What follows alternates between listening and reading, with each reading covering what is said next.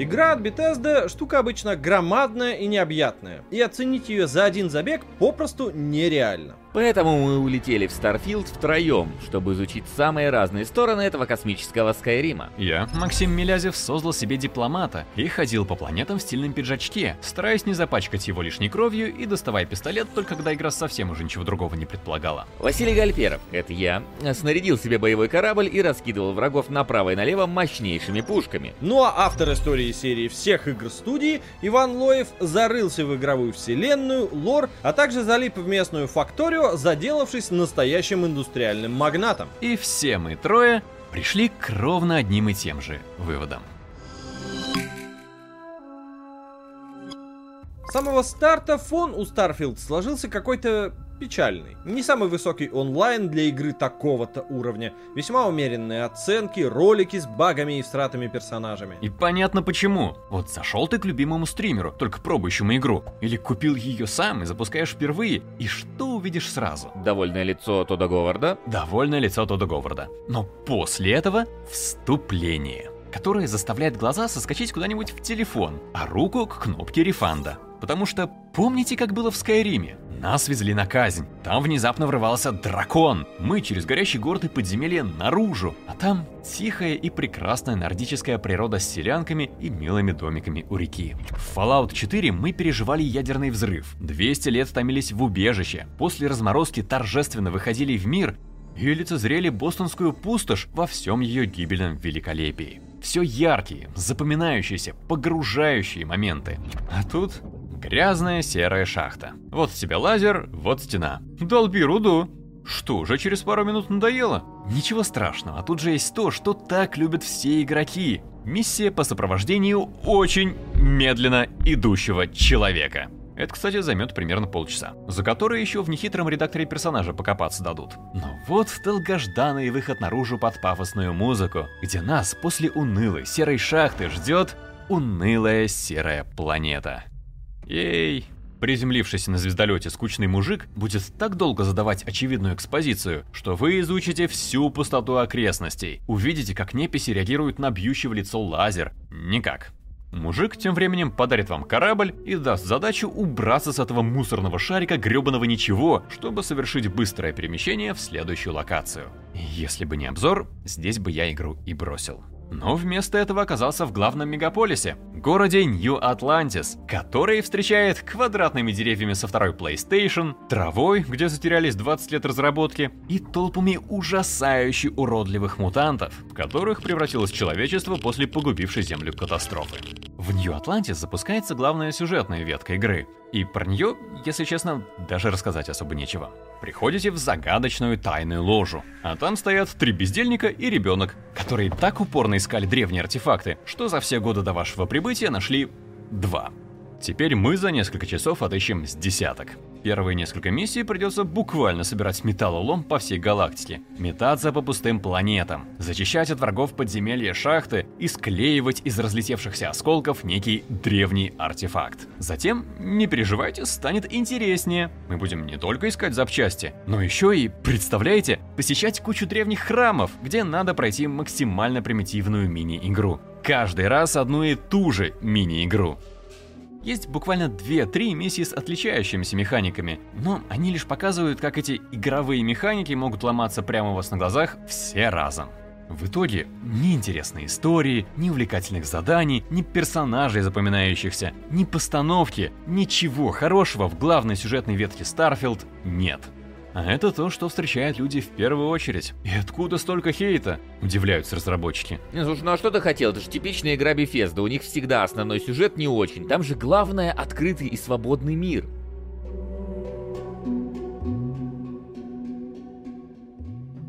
Игровой мир скроен достаточно предсказуемо, если вы щупали хотя бы одну игру про космос. У нас есть глобальная карта, и по ней разбросаны звездные системы, между которыми главный герой может свободно перемещаться. И в каждой из этих систем есть планеты, на которые можно высаживаться. Планет в игре десятки, если не сотни, поэтому вполне естественно, что поверхность каждой из них сгенерирована процедурно. Причем, если в No Man's Sky такой подход за счет фантастической стилистики даже в ранних итерациях позволял создавать безумно безумные или хотя бы впечатляющие штуки, то в Starfield с ее приземленным видением под названием NASA Punk планеты похожи скорее на Elite Dangerous. То есть это разного цвета бугристая поверхность, поверх которой накиданы камни или какие-то другие декали, то бишь предметы, чтобы пейзаж не казался ну уж совсем бедным и скучным. Иногда вокруг присутствует растительность. Иногда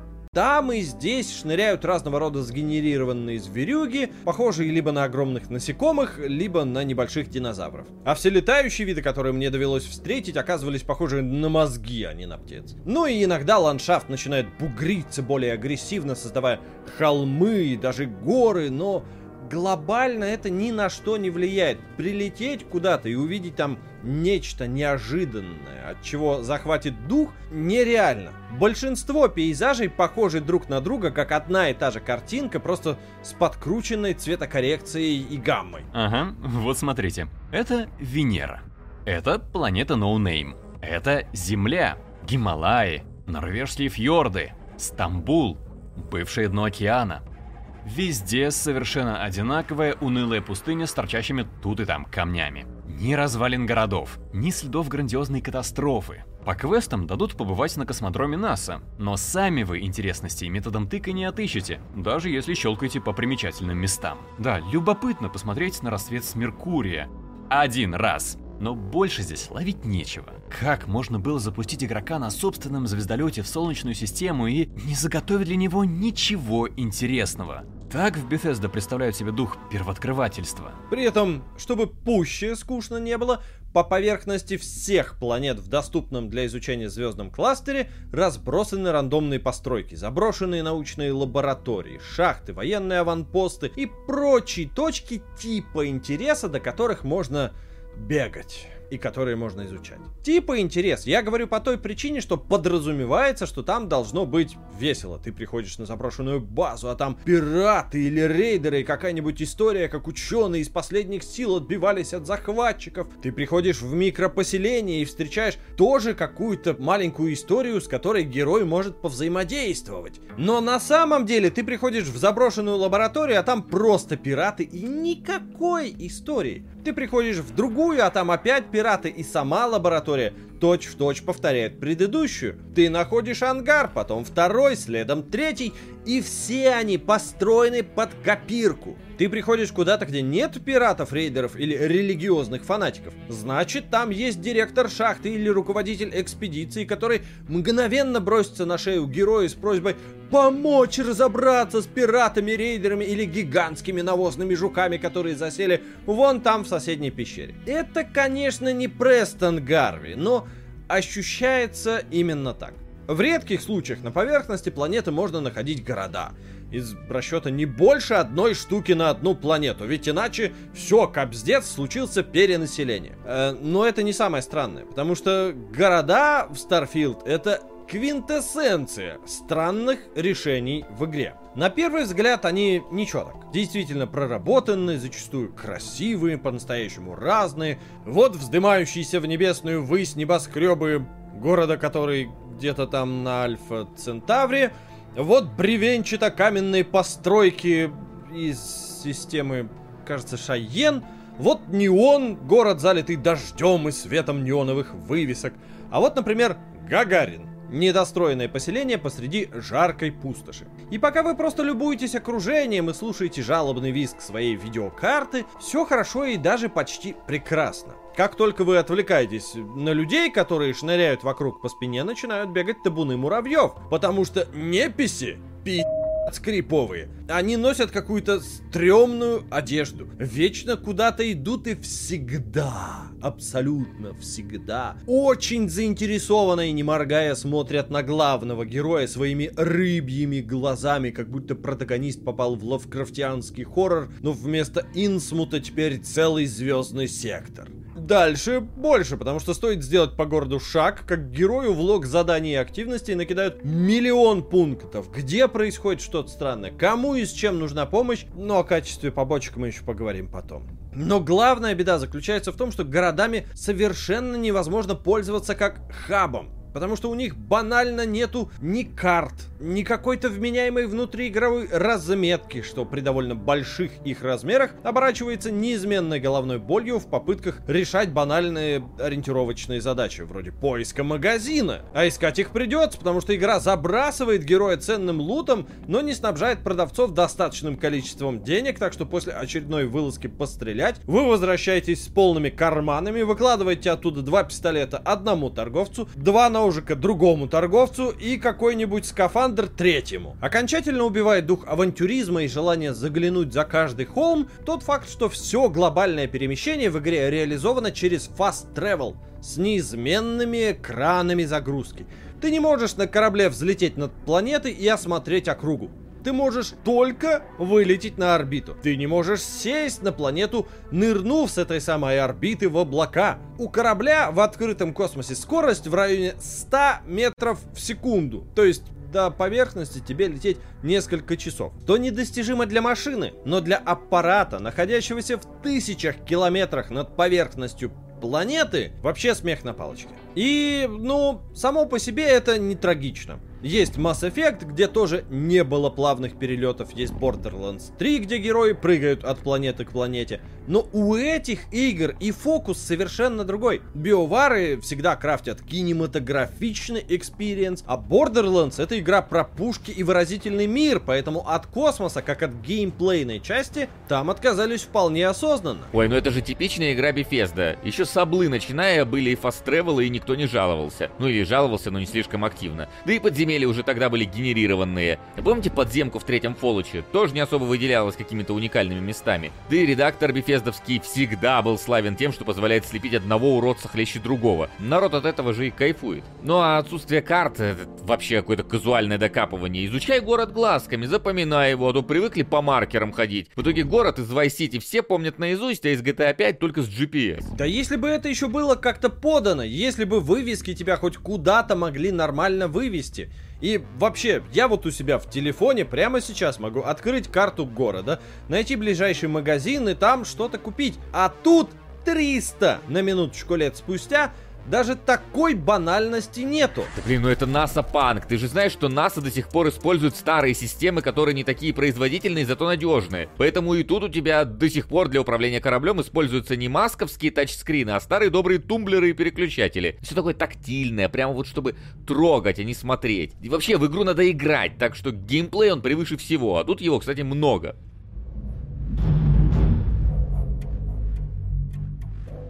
Прежде всего, это перестрелки. Я не совру, если скажу, что это в принципе лучший экшен который Bethesda когда-либо делала. Не то чтобы большое достижение. Для таких больших миров точно значимое. На выбор огромное количество даже просто типов стволов, плюс они могут быть легендарными, эпическими, лазерными, кинетическими, снайперки, дробовики, пистолеты, какие-то вундервафельные автоматы, еще и ближний бой, который, что удивительно, вполне себе конкурентно способен, если им активно заниматься. Да, у врагов хелсбары и циферки уровня над головой есть, но они, тем не менее, стараются реагировать на входящий урон. Вон, роботы от одного критического залпа падали на пол без сознания. И, конечно, они хоть и губки для урона, но вообще повеселее будет, чем в любой борде. Вот тут не понял наезда. Если мы говорим про саму механику пив-пав, то в третьей борде пушки как минимум не хуже работают. Но там в придачу есть безумные веселые легендарки, есть элементальный урон, есть в конце концов вертикальность в геймплее и враги, которые научены постоянно двигаться. Впрочем, соглашусь, что стрельба в Starfield едва ли не самая веселая. Ой, ну правда, точно не хуже. Плотные враги есть, спецэффекты есть, даже квадриллион пушек, если учитывать количество возможных модификаций, тоже есть. А их ведь можно крафтить как Фолочи, можно улучшать свой скафандр, изучать э, производство новых вещей, корабли строить и даже собственные станции. Ага, только для этого надо перки прокачивать и материалов на это фиг накопишь. Хотя про это я еще расскажу. Ой, ну это же игра от Bethesda, ты можешь любой предмет здесь поднять, это же иммерсивность, и материал для крафта надо прям искать, да, а ты что хотел?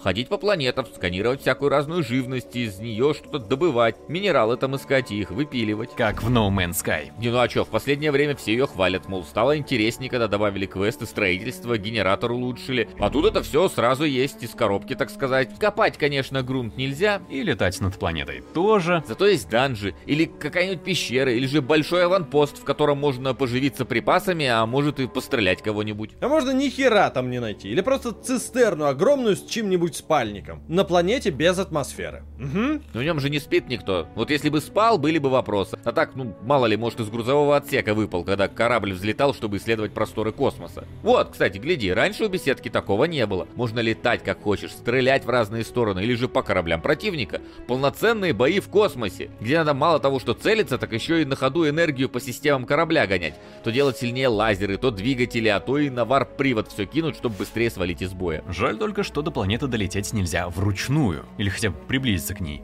Все через загрузки. Ой, ну в No Man's Sky ты тоже между планетами на гиперзвуке летишь, а не вручную. Считай, такая же загрузка, только менее очевидная, не выбивающая из геймплея. Ну и опять же, это игра Bethesda. В ней натянутость одной механики компенсируется размахом. Вот в No Man's Sky есть большая диалоговая система с возможностью уговорить оппонента. Про это я еще скажу. А на дерево прокачки погляди. Оно тут и многоуровневое, и в каждом скилле еще дополнительные подуровни есть. Причем не получится бездумно просто вкидывать очки. Каждым из навыков надо пользоваться пользоваться, чтобы открыть дальнейшие тиры. Прокачка в Starfield, как и многое другое в игре, на словах должна работать нормально. Как в какой-нибудь The Elder Scrolls у героя есть целая куча перков, которые делятся на группы, и улучшение навыков напрямую связано с их использованием, так сказать, в деле. То есть для прокачки владения пистолетом или дробовиком надо убить определенное количество врагов из этого оружия.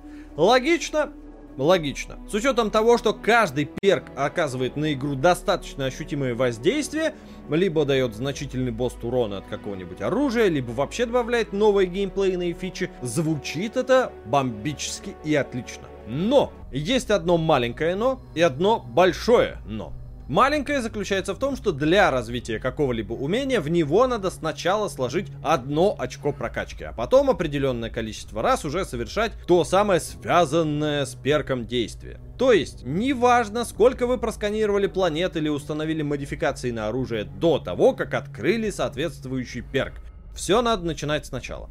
В принципе, это не столько фатально или печально, сколько просто обидно. Достаточно тупо. Другое. Все развитие завязано на опыт, а опыт дают в первую очередь за бои. Остальная деятельность, сканирование, обнаружение локаций, крафт, скорее подкрепляет то, что получено уже в бою. В результате, когда вначале качаешь боевые навыки, все проходит быстро и легко, ибо врагов всегда хватает, опыта за них дают много. Но вот что касается не боевых навыков, тут начинается бардак. Например, перк взлома, спасибо за новую мини-игру Bethesda, ставит не очень удобное ограничение и при недостаточной прокачке просто-напросто запрещает прикасаться к сложным замкам. Некоторые формально не боевые навыки форсированно прокачиваются через боевку. Например, пилотирование, которое открывает доступ к управлению более подвижными кораблями путем исключительно истребления других судов на орбите. Некоторые навыки вполне спокойно и нормально фармятся, разные там сканирование, крафт, но опыта за них дают копейки. То есть, чтобы повысить что-то из этой категории, приходится сначала заниматься профильной деятельностью, а потом еще идти убивать рейдеров и пиратов, потому потому что Up сам себя не набьет.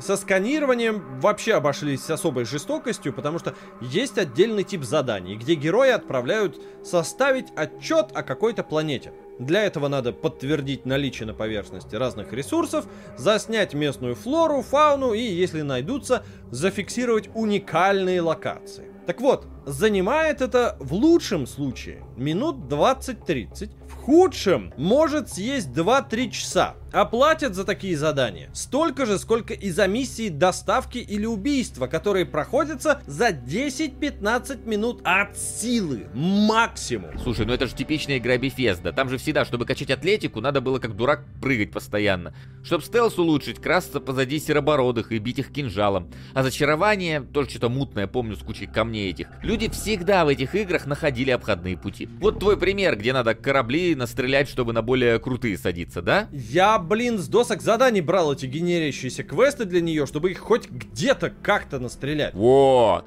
А знал ли ты, что если сесть в тренажер и там начать на учебных кораблях тренироваться, то они тоже пойдут в зачет? Серьезно? Но это же тупо, ты же даже ничем не рискуешь в эти моменты. Но тренажер же приближен к натуральным поединкам. И ты почти с реальными врагами вдерешься. А значит, если их убил, то и настоящих бы завалил. А значит, получай лычку. Логично? Но вообще, сука, логично. Ну вот, значит, традиции беседовской прокачки соблюдены.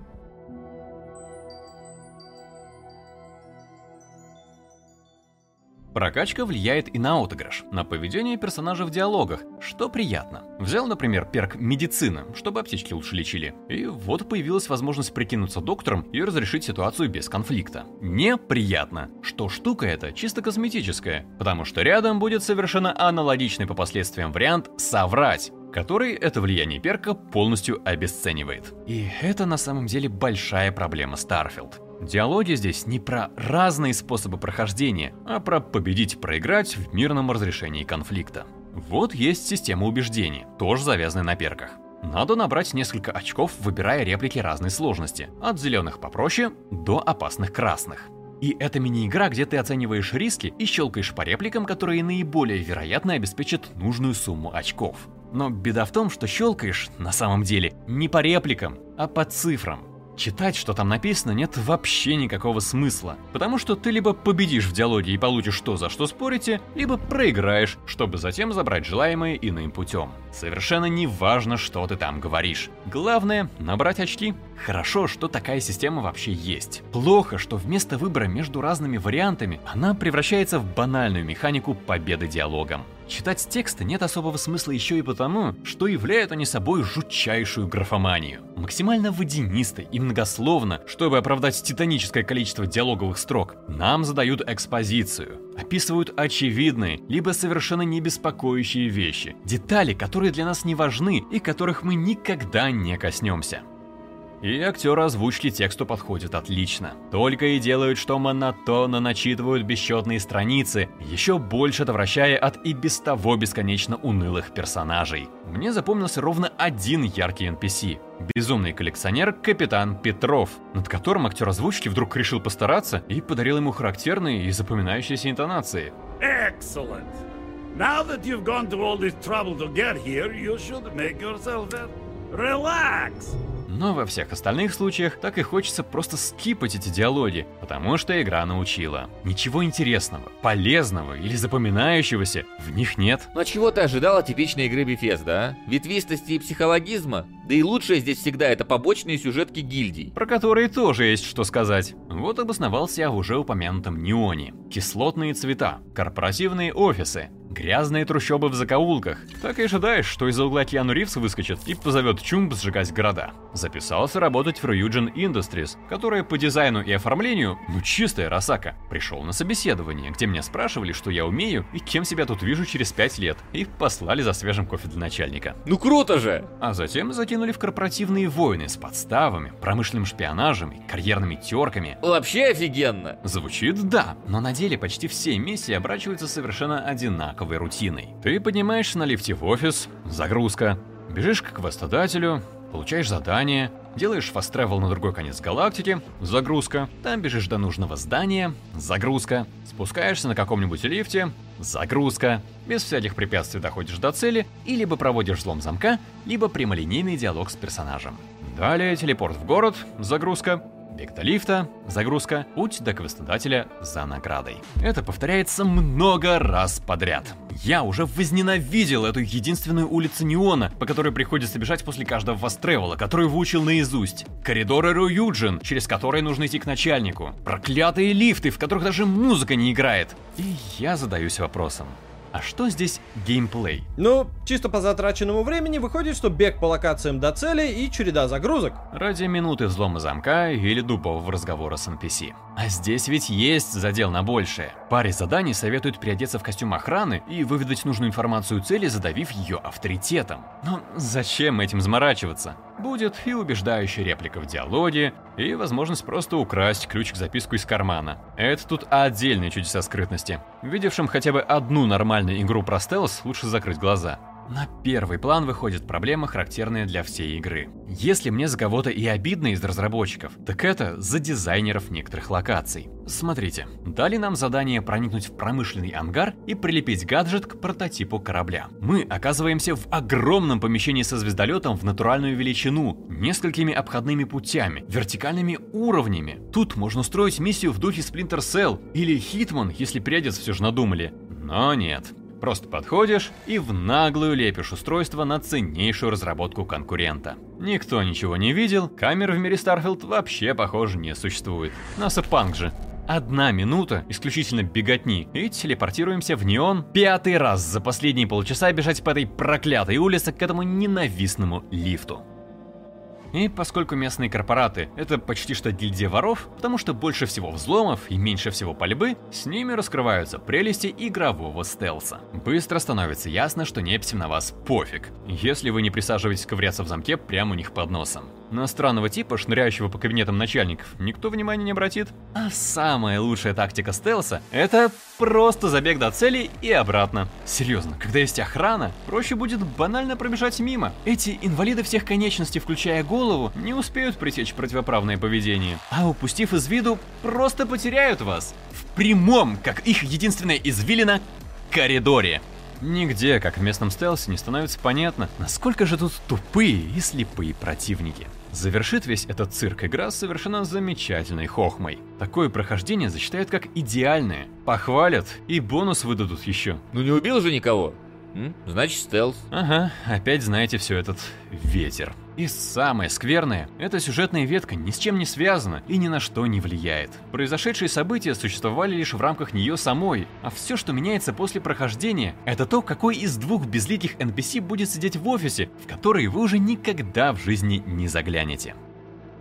Ну, может у рейнджеров? Или у кровавой флотилии дела получше обстоят? Разворачиваются там космические баталии, планеты переходят под власть повстанцев, и вы чувствуете, что мир вокруг живет. Ветка рейнджеров касается истории этого мира, потому что две главенствующие политические силы здесь это немножко заштрихованные южане и северяне времен гражданской войны в США, у которых своя гражданская война уже случилась, но вместо Соединенных Штатов они образовали разрозненные колонии в космосе. А сама линейка это такое одно большое расследование, в ходе которого придется поговорить с несусветным количеством персонажей, значительно реже доведется пострелять, и не проявить никаких дедуктивных способностей, потому что все интересные решения будут приниматься за героя. Главная же ценность всей этой движухи, на мой взгляд, не столько звездочка рейнджера, который ни перед кем даже не похвастаешься потом, сколько отличный корабль, дающийся вместе с ней с вместительным трюмом, с крепким корпусом и приличным вооружением. Ветка пиратов очень даже неплоха, по крайней мере, если брать в общем. У тебя есть две противоборствующие стороны. Это условно законники и багровый флот. Секунда, багровый флот это Crimson Fleet? Ну да. А, я просто глядя на пиратов думал, что он кровавый. Я не знаю, как ты думал, но русификатор решил, что так правильно будет. А, так ты с русификатором играл? Конечно. Я хоть и могу переводить нормально, чай не зря все якудзы до того, как они стали мейнстримом осилил. Но зачем напрягаться, когда можно не напрягаться? Тем более, что текста тут дофига. Так он, поди, промптового качества же. Ты вообще когда в последний раз промпт в глаза видел? А как именно нарицательное, он уже ни разу не отражает качество, которое могут выдать современные нейропереводчики. И по итогу Русик получился весьма сносный. Такой на 3 с плюсом. Учитывая количество текста, это очень даже большое достижение. Я бы сказал, 80% переведено прям нормально. Без изысков, но хорошо. В 15% есть стилистические, родовые и поддержные проблемы. Но контекст все равно понятен и лишь в малом количестве мест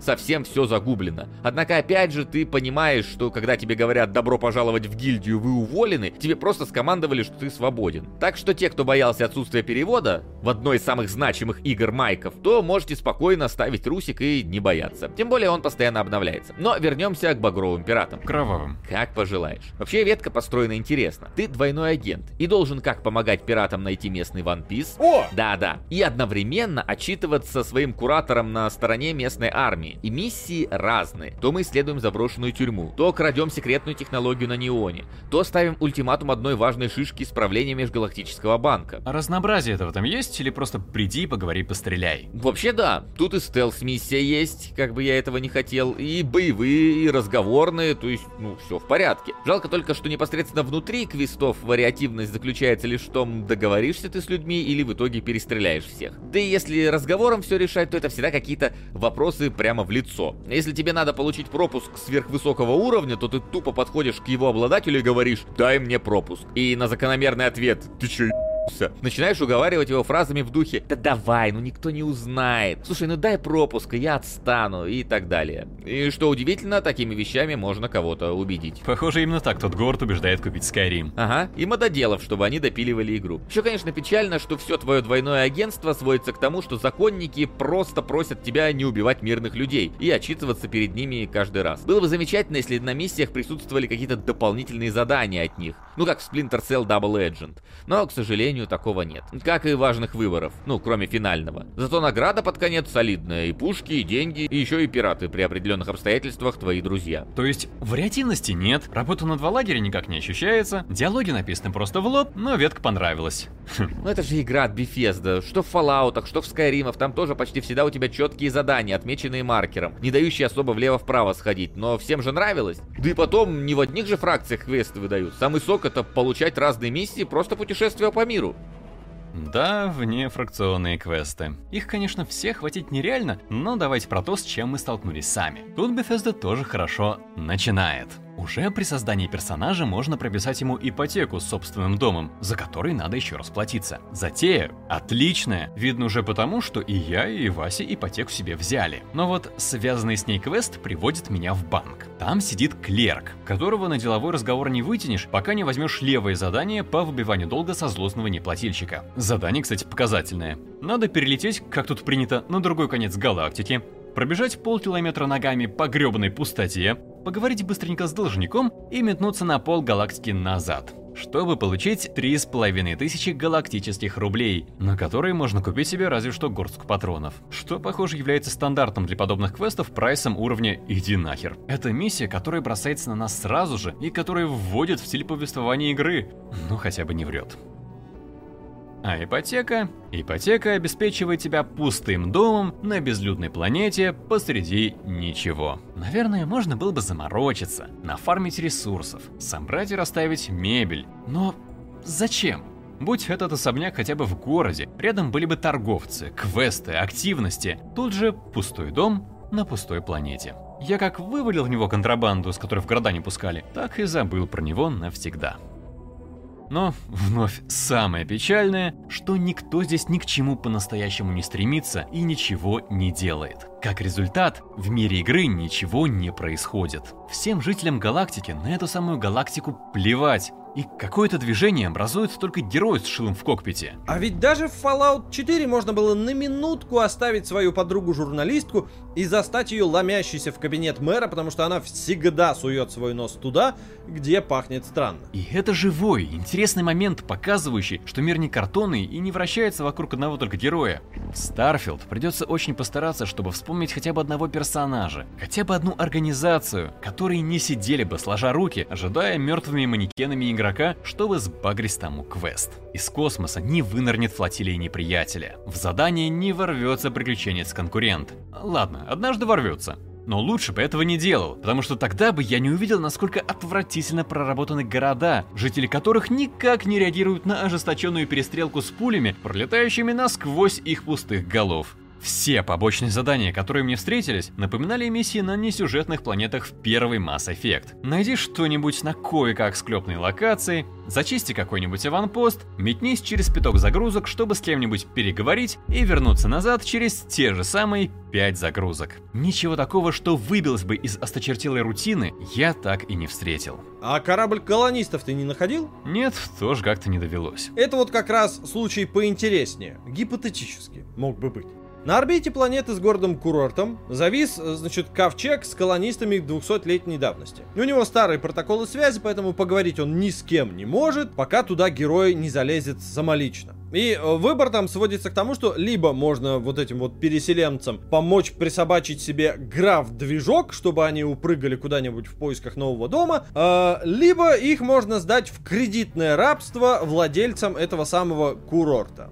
Но Чё-то я не понял, почему протокол связи древний, а стыковочный шлюз вполне современный? И какого хрена на целой планете нет места для сотни другой поселенцев с корабля, при том, что на поверхности пока находится только один город? Да и тот не город, а просто огроменное здание. В итоге завязка кажется интересной, но сам квест полная шляпа. И ты в итоге как? Этих клонистов потом где-нибудь встретил? Нет, как квест закончился, так, судя по всему, из галактики и пропали. Как и все прочие последствия наших поступков. Потому и пропадает желание что-либо делать. Здесь ведь, получается, нет мира. Оказался в крошечной локации, что-то там провернул, улетел и забыл навсегда. Небоскреба корпорации New Atlantis не перекрасится в красные цвета Ryujin Industries, когда вы якобы завоюете новые рынки. Рейнджеры не захватят власть на планетах федералов после завершения их ветки. Ты здесь ни на что не влияешь, не ощущаешь результатов своих действий и не погружаешься в мир. Новая игра Тода Говарда совершенно не иммерсивна. Это проявляется вообще всюду, не только в квестах. С каждым релизом игры студии мотоделы прикручивают герою тело. Казалось бы, пора уже понять, насколько важно тут взаимодействие игрока и мира. Ощущение, что ты ходишь по нему своим аватаром с туловищем и ногами. Но нет, опять в воздухе парит лишь камера с ручками. От третьего лица играть смысла особо нет, потому что перестрелки, да и бег выглядит странно. Будто перебираешь ногами во сне и значительно быстрее, чем движется мир вокруг. А при взгляде от первого лица почему-то пропадает тень. В 2023 тот году какой-то момент вообще задумываешься, а существует ли главный герой? Он снова нем. Во время диалогов камера прилипает к лицу собеседника и периодически резко перескакивает на какого-нибудь третьего участника разговора. Так что видим мы всех, за исключением нашего персонажа, которого вообще нигде не встречаем, кроме меню инвентаря. И зачем, спрашивается, физиономию посимпатичнее в редакторе лепили, если даже при обдумывании реплики его лицо не покажут ни разу?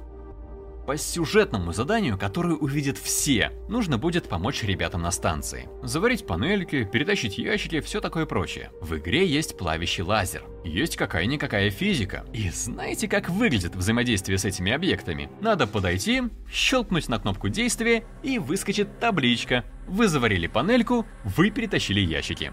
Я не представляю, как можно сделать погружающие в мир задания менее иммерсивными. Сюжетному персонажу, который ведет вас по квесту, можно выстрелить в голову. Он упадет, покряхтит, но не обидится, как ни в чем не бывало встанет и пригласит идти дальше. Ничего же не случилось. Нас в этот мир хотят заставить поверить. При всем-то этом кромешном позоре из десятков таких мелочей и складывается неверие в то, что мы ходим по настоящему фантастическому миру. Неверие, выбивающее магию, на которой держались все предыдущие игры студии.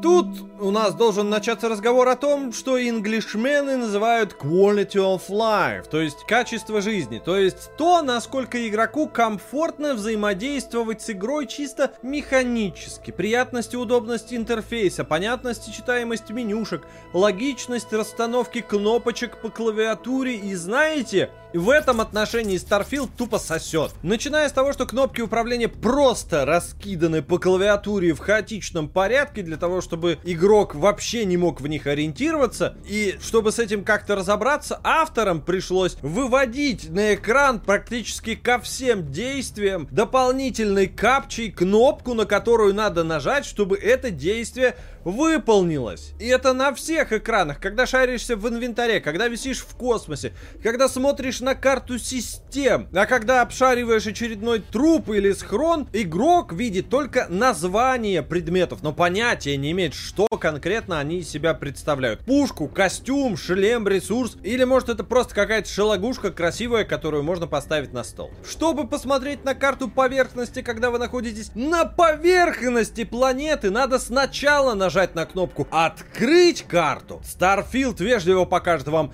планету, на которой находится герой. И только потом можно будет увидеть карту окружения после нажатия еще одной кнопки. А чтобы с карты или из инвентаря уйти, надо щелкнуть на Escape еще два раза. Строительство кораблей и строительство баз которое я упоминал выше, это вообще тушите свет. Причем я еще понимаю, в чем прикол модифицировать кораблики или строить свои с нуля. Их хотя бы игрок видит постоянно во время задалбывающих анимаций, эпических вот этих вот взлетов с поверхности. Но организован редактор очень криво и кустарно. К тому же накидывает кучу совершенно необъяснимых ограничений, типа можно ставить только один генератор щита и реактор, ну и других условностей. А зачем тут огрызок с базами вообще не ясно. Это один в один строительство поселений из Fallout 4, только теперь на космическом масштабе. С кривым налаживанием логистических цепей, наймом работяг вслепую и прочими приблудами. И с одной стороны, оно полностью факультативно, и этому даже не обучают в процессе прохождения, так что как бы не кусается. Можно воспринимать как такую дополнительную ванночку, в которой можно поплескаться, если надоел основной геймплей. Но, как следствие, это безумно безумно порезанное, непродуманное, ненаглядное и кривое поделие в духе Satisfactory, где вам надо сначала нафармить вагоны ресурсов, чтобы отгрохать несколько баз, потом методично собирать материалы из разных систем в одной, чтобы производить разные ценные штуки, которые потом можно будет продавать. Но зачем, если в игре деньги и так текут рекой, только успевай загребать? Ну а зачем играть в Факторио по новой, если тебе опять добывать надо те же материалы, строить те же линии производства, а в конце ты просто улетаешь и все. Разве что карта будет другая. Вот тут, считай, тоже карта другая. Ну а в деньги они в Скайримах с Фолочем только на хилки тратились. Все равно все постоянно запрыгивали под текстуры и воровали нужные предметы из сундуков торговцев. Тут, кстати, тоже это есть, ведь это же просто игра от Bethesda. Сука, стоп! Я за заебался дефать это дерьмо! Я Sony Boy, вы меня по-живому режете, заставляя это защищать! Игра про исследование космоса, где космос это пузырь, в котором ты летаешь перед каждой планетой и сотни, сотни пустых планет, где есть рандомный ландшафт, который любой нормальный генератор может выдать при элементарной настройке. Разбросаны одинаковые аванпосты на расстоянии километра друг от друга, до которых надо пешком минутами ковылять, ведь транспорта нет. Да даже над планетой полетать нельзя. Я TCL читом из Скайрима поднялся в воздух и узрел, что мы действительно живем на плоскости, а не на шаре, у которого четкие границы, у этой плоскости, которая еще еле-еле прогружается, хотя там ничего и нет. Да блин, тут вся игра еле пыхтит на вполне производительных машинах. При учете, что локации или пусты, или размером со средний город в Скайриме, иногда еще и выглядят так же. Основной квест это просто сбор металлолома по всей галактике. Выборы в диалогах из максимум двух вариантов, если вычесть вопросы. Даже сарказма, сука, нет! Постановка нулевая. Камера разве что переключается между лицами. То баганет, то со спины покажет, то голову кто-то как-то загнет, глаза выпучит. Тот! Сука, выкинь нахер свой движок уже, утопи его, сожги, взорви в мегатонне. На дворе 2023 год. Хватит пытаться удивить нас технологиями в лучшем случае времен третьего Фоллача. Все, it's just не works уже. Вы должны вести за собой вперед жанр РПГ, как делали с Моровиндом. Или когда Абла победила Готику, а получилась простая средняя ролевка, которую бы студия Spider смогла выдать, пускай в слегка меньшем масштабе. Да даже у них бы, сука, мир получился бы интересный интереснее, оригинальнее, чем у вас. Просто заселенные колонии людьми. Просто пираты, просто фанатики. Посмотри на Ваху, вот как надо прописывать мир, который 25 лет придумывали. Ой, у вас приземленное все не фантастическое, ага. Основной сюжетной ветки это скажи, звездорожденный. Господи, вы это как придумали? Много времени ушло, чтобы дракона заменить на звезды. А, а, а, а. Ой, бля. Успокоился? Ой, да, вот выплеснул вроде и полегче даже стало как-то. Ой, короче, проходняк как он есть, и с острым таким мусорным душком.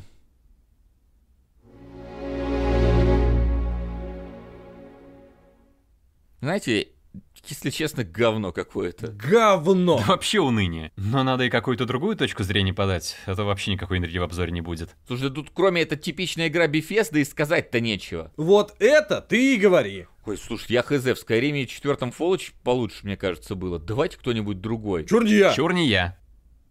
Блять.